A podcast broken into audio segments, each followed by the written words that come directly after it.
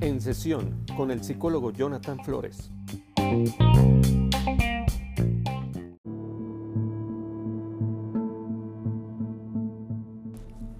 Hola amigos, ¿qué tal? ¿Cómo están? Espero que estén teniendo una excelente jornada. Llegamos al fin de semana y estamos pues contentos, estamos alegres de... La semana pasada estuve... He estado en estas semanas, ha estado algo pesado. Ya saben, ustedes ya pudieron escuchar la conferencia de Sodoma y Gomorra que estoy dando en el hospital psiquiátrico y, y, pues ya saben, es, es un trabajo, es un proceso de ir acumulando ideas, para tener algo que compartir, algo, algo, algo nuevo.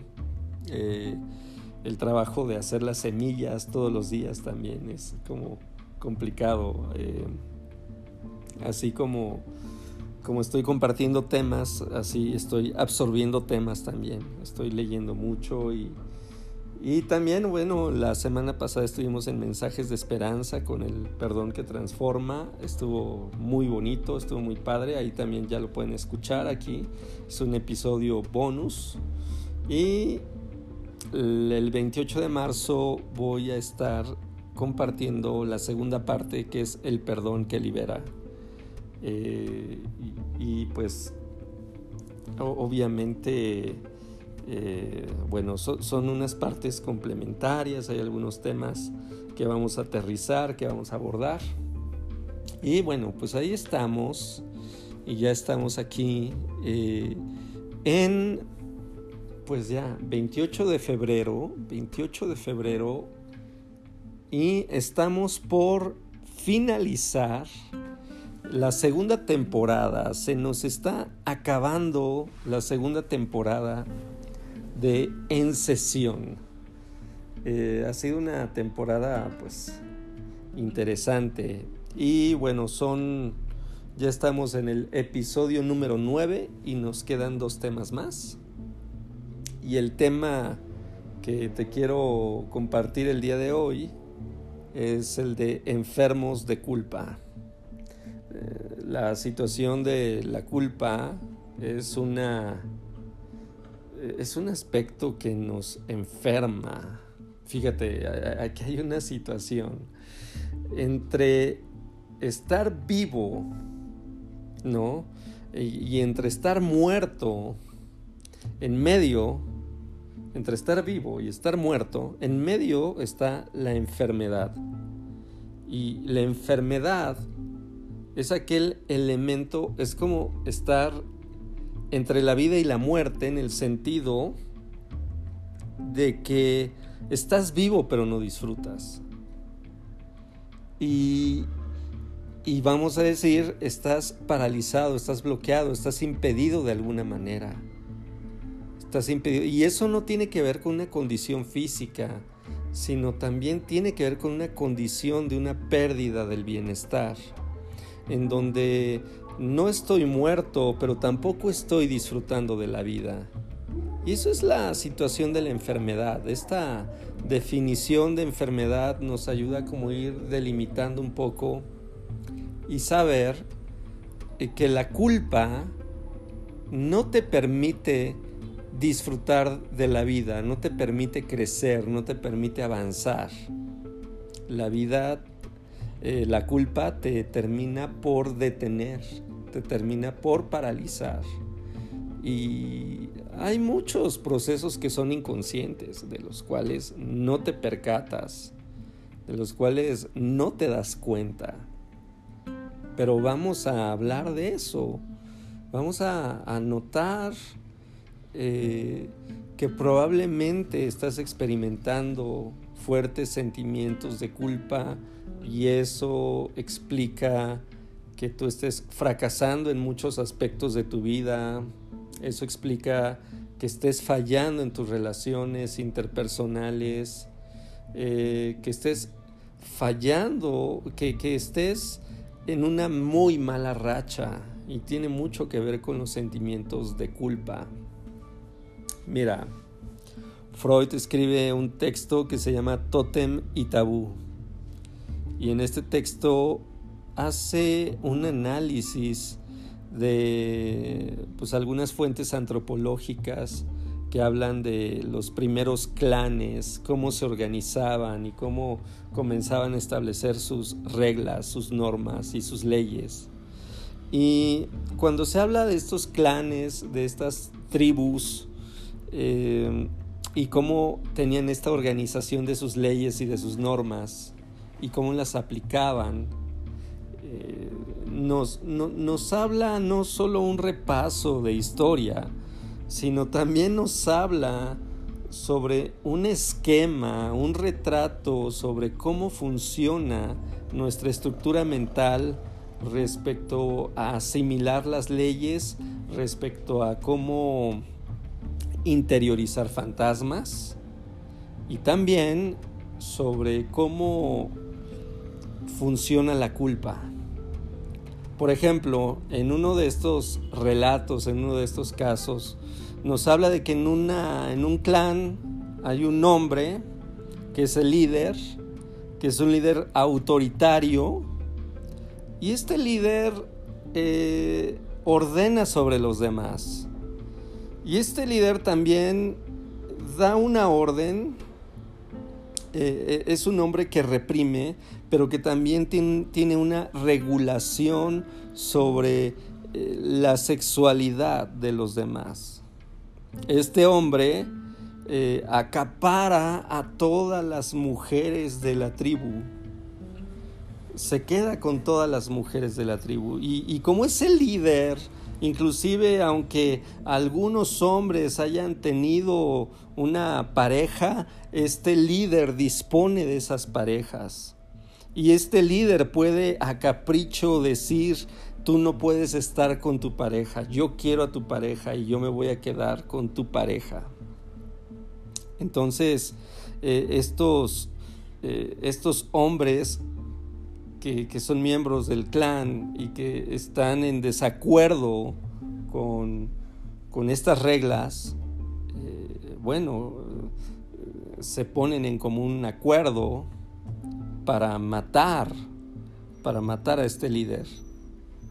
Y deciden, la idea es lo vamos a matar y vamos a liberar a las mujeres y, y todo esto va a estar más equilibrado lo mata, lo, lo, matan, lo, asesinan y, y, entonces lo comienzan a comer, lo, devoran para desaparecer el cuerpo. Entonces practican el canibalismo. Y de principio, bueno, pues hay, libertad, las mujeres están libres y, y, se acabó con la opresión y, y, todo esto está funcionando muy bien y, todo va avanzando hasta que de repente se percatan de que alguno de ellos comienza a oprimir a los demás para quedarse con las mujeres, eh, para apropiarse de las mujeres. Y esto comienza a ocurrir, o sea, es decir, eh, eh, estas personas que desarrollaron y, hicieron todo esto para asegurar la libertad, ahora comienzan a oprimir a los demás, ahora comienzan a oprimir a los otros, se comienzan a, a, comportar como el líder lo hacía. Entonces ahí esa es una primera pista que eh, aquí Freud establece que las personas desarrollamos una especie de mecanismo psicológico similar al canibalismo. Que es decir, que de alguna manera a papá y a mamá, estos objetos externos que pueden ser buenos o que pueden ser malos, los interiorizamos, nos los comemos, los devoramos, porque simbólicamente comerse a alguien representa lo hago parte de mí, lo interiorizo. E, es como cuando convives con un amigo, convives con una persona y, interactúas tanto con esta persona que adquieres su manera de hablar, que adquieres su manera de pensar, que te influye tanto que te pareces tanto a la persona. Psicológicamente hablando podemos decir, te comiste esa persona.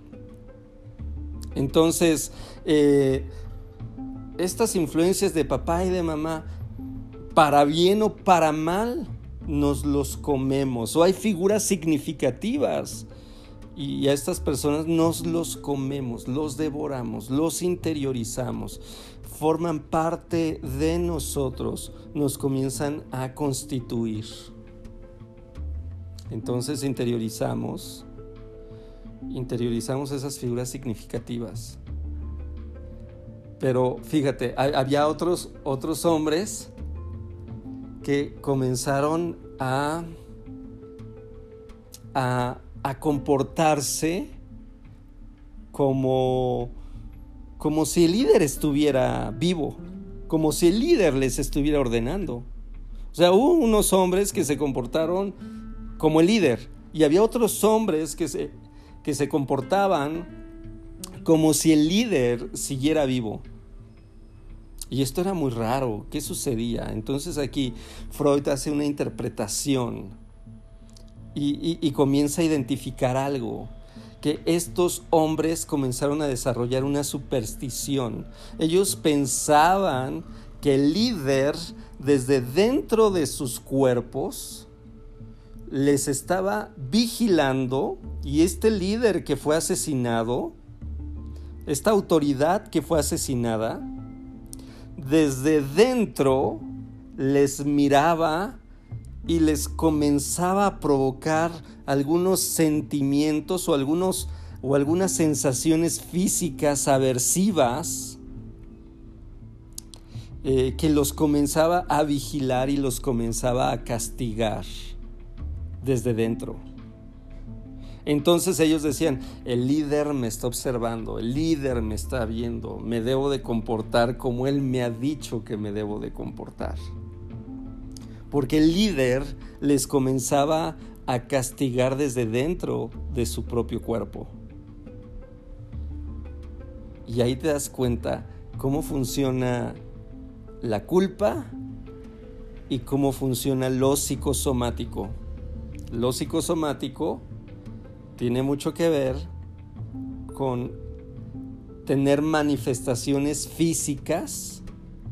Sin que esto sin que estas manifestaciones físicas sin que estas aparentes enfermedades aparentes síndromes aparentes problemas físicos sin que estos tengan un origen eh, netamente biológico tienen una influencia más psicológica es decir, la gente va con el médico, les hacen estudios, les hacen análisis y les dice, bueno, pues todo está funcionando bien acá. Parece que eh, usted necesita ir con un psicólogo. Y la gente dice, pero no entiendo, o sea, pero mi gastritis, mi colitis, ¿no? Eh, mi parálisis, mi ceguera parcial, mi sordera parcial, eh, todo esto, ¿de dónde viene? No, pues es que usted, y esto es dramático porque de repente es, me estás diciendo que todo este dolor que estoy experimentando no lo voy a curar con un medicamento, no lo voy a curar con una medicina. Entonces ahí entra lo psicosomático. Ahí entran un montón de enredos psicológicos que se van tornando en manifestaciones físicas.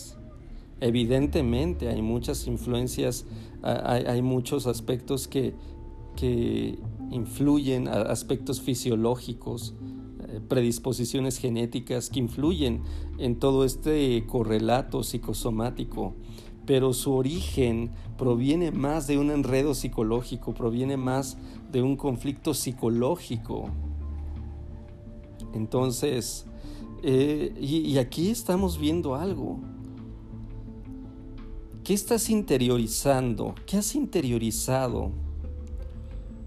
Si has tenido fortuna, has tenido unos buenos padres y entonces has interiorizado sus enseñanzas, has interiorizado su cariño, su amor, eh, y entonces eres una persona independiente, eres una persona competente, eres una persona capaz, eres una persona responsable, eres una persona muy enfocada.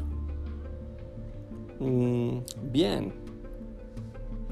Es decir, has tenido la fortuna de interiorizar a buenos papás, a unas buenas figuras significativas y, bueno, te han dejado todo esto, ah, conocimientos, habilidades, destrezas, recursos, porque todo eso es amor. Un papá, y ya lo he dicho en otras ocasiones, un papá que ama a sus hijos, prepara a sus hijos para la independencia, prepara a sus hijos para la autonomía, prepara a sus hijos eh, para que vivan felices, para que vivan en paz, aún sin su presencia preparan a sus hijos para que no dependan de una presencia externa, sino que desarrollen su yo.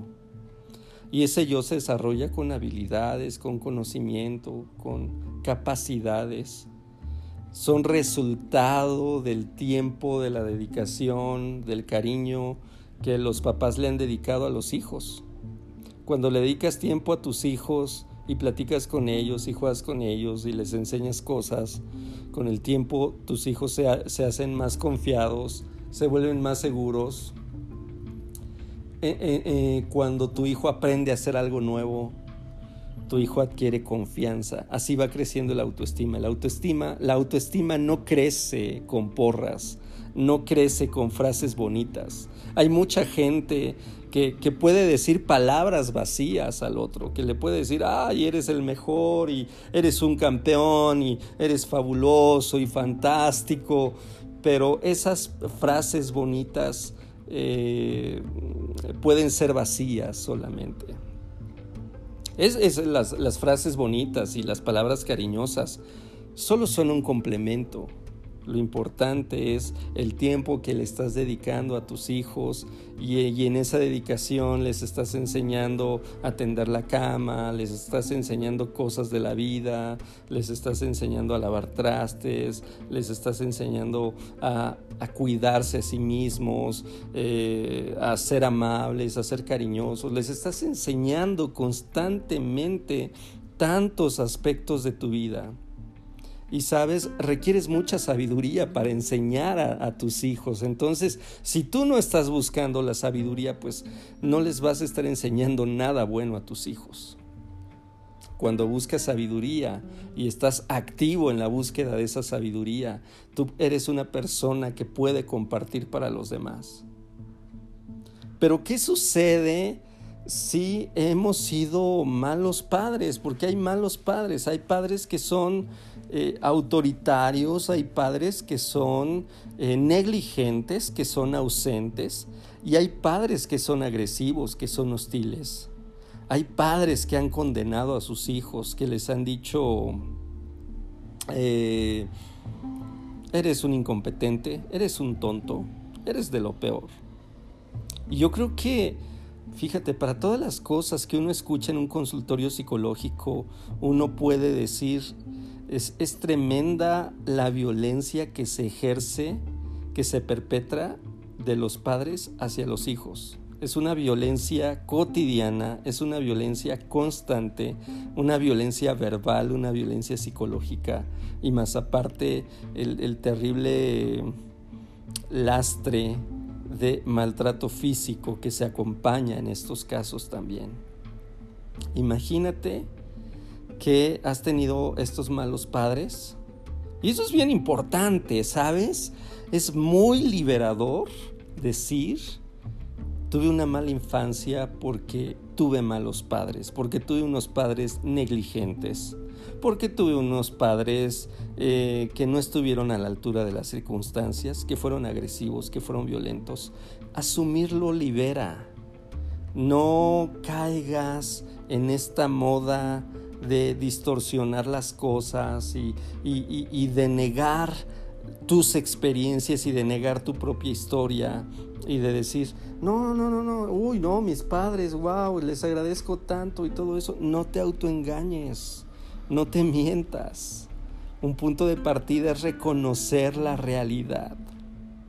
Es reconocer las cosas que no has vivido. Sí, lastima, duele. A, a cada uno, ¿qué más quisiera? ¿Qué más le gustaría que decir, yo tuve una infancia muy bonita? Pero también es muy importante hacer un reconocimiento y decir, creo que mi infancia no estuvo muy bonita. Hay mucha gente que no llega a ese proceso, que no llega a decir, Sas, tengo que reconocer que mis padres me han causado un tremendo daño, que me han hecho daño, que me han lastimado. Y algunos, a pesar de que son adultos, los papás siguen causando daño, los papás siguen lastimando, los papás siguen dañando. Pero, ¿cuál es el principal daño? Mira, la cosa no es tan sencilla porque resulta que cuando nosotros nos adentramos en la psicología, eh, en saber cómo funciona la estructura mental, la estructura mental que nosotros vamos formando, tiene mucho que ver con la manera en que nuestros papás nos están tratando. De tal manera que es muy común ver que hay una persona que fue maltratada, que fue violentada o que tuvo malos padres, que fueron unos padres que te sobreprotegieron y en la sobreprotección te dijeron tú eres un inútil, tú no eres capaz de hacer nada, tú, no, e, tú eres un bueno para nada yo lo hago por ti porque tú no sabes, porque tú no puedes. Entonces no tienes un yo, tienes un vacío, tienes inseguridad. Y eres un adulto inseguro que dudas todo el tiempo de las decisiones más simples.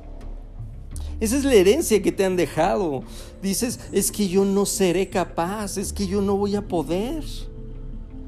Porque tienes esa herencia, tienes esa duda, porque tienes esa voz interior que dijo, no, no, no, tú no sabes, que alguien más se haga cargo. Y tienes esa voz interior y, y, esa manera de conducirte en tu vida, entonces te conseguiste una pareja que se hace cargo. Te conseguiste una pareja que dices, yo lo hago por ti. Y entonces tú dices, estoy tan acostumbrado y, lo más dramático de todo esto es que tienes una estabilidad cimentada, una estabilidad cimentada en la dependencia. Porque precisamente es eso. La gente se comienza a dar cuenta que depende del otro. Se comienza a dar cuenta que depende de los demás cuando, cuando les pierde o cuando hay una amenaza de pérdida. Pero, pero cuando, cuando están en el asunto, en el esquema, yo obedezco, tú dime lo que debo de hacer y yo lo hago, entonces ahí no me percato que tengo una dependencia. Ahí yo me percato, yo digo, no, esto es amor, todo está funcionando muy bien, mi vida está estable, mi vida está en paz y no te das cuenta de que eres una persona dependiente te das cuenta que eres una persona dependiente cuando la pareja te abandona, cuando la pareja termina la relación y, tú dices, ¿y ahora qué voy a hacer? Ahora no sé qué hacer, no sé cómo hacerme cargo de mi vida. Y entonces lo más probable es que te consigas una nueva pareja que funcione igual que tus papás, que funcione igual que tus amistades, que funcione igual que tu expareja. ¿Por qué? Porque tú tienes esa herencia, tienes esa estructura mental que te sabotea. Y si tuviste papás hostiles, si tuviste papás agresivos y te dijeron, tú eres un bueno para nada, y eres tonto, y eres torpe, y no sabes nada, y quítate de aquí, y eres desagradable, y eres indeseable, y tuvieron palabras de desprecio, tuvieron palabras de menosprecio pues esas palabras te han condenado. Porque resulta que eres una persona que recurrentemente se dice soy un tonto, soy un incapaz, soy un incompetente, yo soy un bueno para nada, nada hago bien, en todo me equivoco, en todo fallo, porque has interiorizado a, a esos papás hostiles, esos papás agresivos, y los llevas contigo cada que puedes, cada que tomas una decisión, dices, no, no, es que me equivoqué, es que siempre fallo, es que siempre estoy mal. Y resulta que hay gente que ha aprendido a echarse la culpa hasta de cosas de las cuales no tiene culpa. Porque está acostumbrado a ser siempre el que se equivoca, a ser siempre el que falla. Estás acostumbrado a eso. Entonces ahí, ahí viene esa situación, ahí viene este aspecto dramático, este aspecto tremendo. Hay gente que no triunfa profesionalmente porque siente culpa de, de, yo triunfar mientras que mis papás están hundidos en la mediocridad, mientras mientras que mis amigos están hundidos en la mediocridad y yo no quiero triunfar. Inconscientemente se sabotean, tienen un buen trabajo, tienen un buen empleo, logran cosas importantes. O, sabes, lograron estudiar lo que nadie hizo en la familia, lograron estudiar y no se titulan. y, dejan y se meten a trabajar de otra cosa. Porque inconscientemente hablando, sienten que no van a destacar. Esto es bien importante, estoy poniendo solo ejemplos, no estoy diciendo que todo mundo funciona así. Pero aquí hay una gran variedad de casos en donde hemos interiorizado todo esto. Y pregúntate, pregúntate, esa adicción, esos malos hábitos, esa mediocridad, ese conformismo, esa dependencia. Hay gente que dice, no puedo con mis deudas, no estoy esclavizado por esta adicción, em, no sé por qué sigo en esta relación de pareja si está muy mal. Yo sé que debo dedicarle más tiempo a mis hijos, pero cuando tengo tiempo para dedicarle a mis hijos, no, no, no lo quiero hacer, no quiero estar con ellos, hago otras cosas. Pregúntate si a final de cuentas esa conclusión que tú te emites, esa conclusión que tú te dices, soy una mala persona, porque a final de cuentas la gente llega a esa resolución, sí, sigo en esta adicción y, he intentado buscar ayuda y no logro conseguir ayuda y, y bueno, y ya me aplico, pero no persisto, no persisto y me sigo drogando o sigo consumiendo alcohol, sigo derrochando mi dinero y no salgo adelante. Entonces, al contrario, hago cosas para hundirme más. Hasta inclusive voy a buscar ayuda. Y, entonces, pero, pero lo hago para hundirme más. Ni siquiera lo estoy haciendo con hartazgo, con disciplina, con convicción. Lo hago porque la culpa me está dominando, porque la culpa me está gobernando. Voy a ir a terapia, voy a ir tres sesiones, es más, me voy a conseguir el terapeuta más caro, le voy a pagar 800 pesos la sesión y después de tres sesiones voy a dejar de ir. Y, y voy a decir, no funcionó, ya busqué la ayuda, estoy condenado, estoy hundido. Porque estás condenado por la culpa, estás enfermo de culpa. Porque estás interiorizando toda esta estructura porque toda esta estructura te ha dañado, te ha lastimado. Y es la estructura que llevas en tu vida. Por eso necesitas renovar tu mente. Decía William James que si te das cuenta, solamente puedes cambiar tu vida cuando cambias tu manera de pensar, cuando cambias tu actitud. Este es uno de los grandes logros eh, que, que que ha notado William James. Cuando cambias tu actitud, cuando cambias tu manera de pensar, es la única manera en que puedes cambiar tu vida. Cuando cambias todas estas estructuras, y sabes, eso se logra en psicoterapia. Pero cuando estás involucrado verdaderamente, cuando sabes que va a ser complicado, que va a ser difícil, que no es magia, cuando sabes que necesitas ser persistente y ser disciplinado, y sobre todo cuando sabes que requieres hacer un trabajo de mucho tiempo Entonces, dicen, eh, Roma no se construyó en un día. No vas a lograr tu estabilidad, tus nuevas estructuras de estabilidad. Necesitas abandonar la culpa.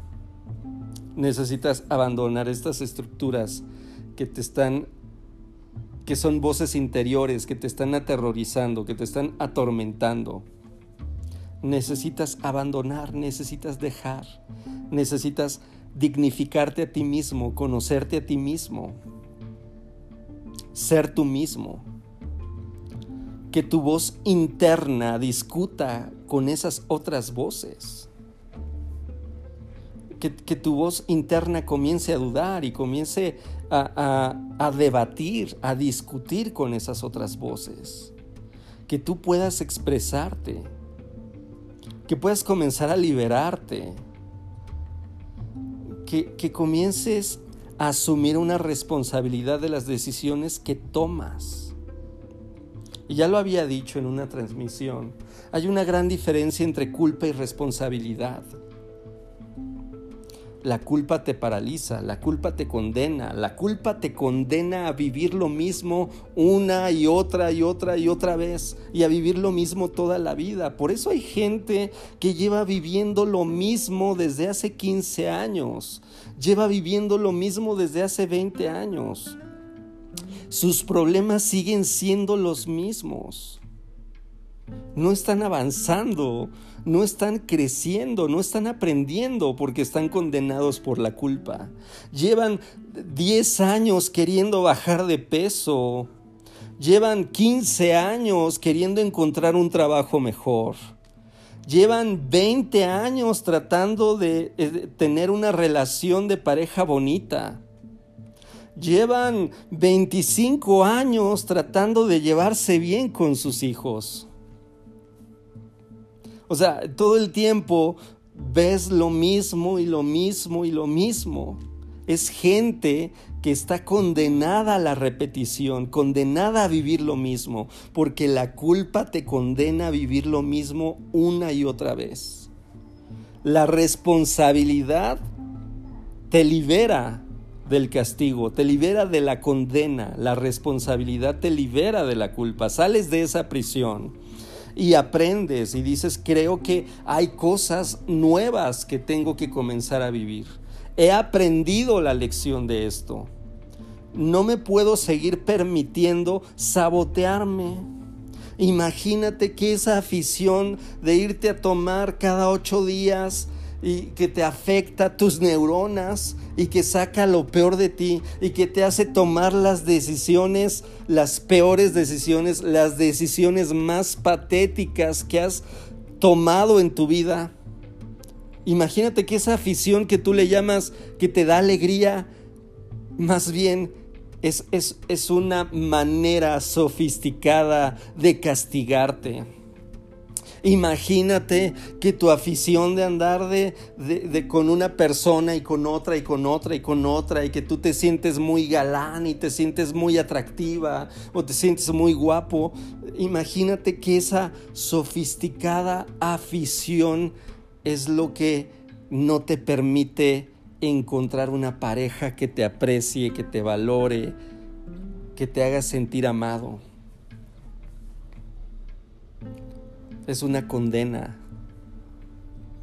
Imagínate que tu alto sentido de responsabilidad, tu, tu amor al trabajo y que dices trabajo 11, 12 horas todos los días y si se puede me voy los sábados a trabajar y hacer todo lo que puedo. Imagínate que ese trabajo es una sofisticada manera de castigarte de castigarte, de hacerte sentir culpable.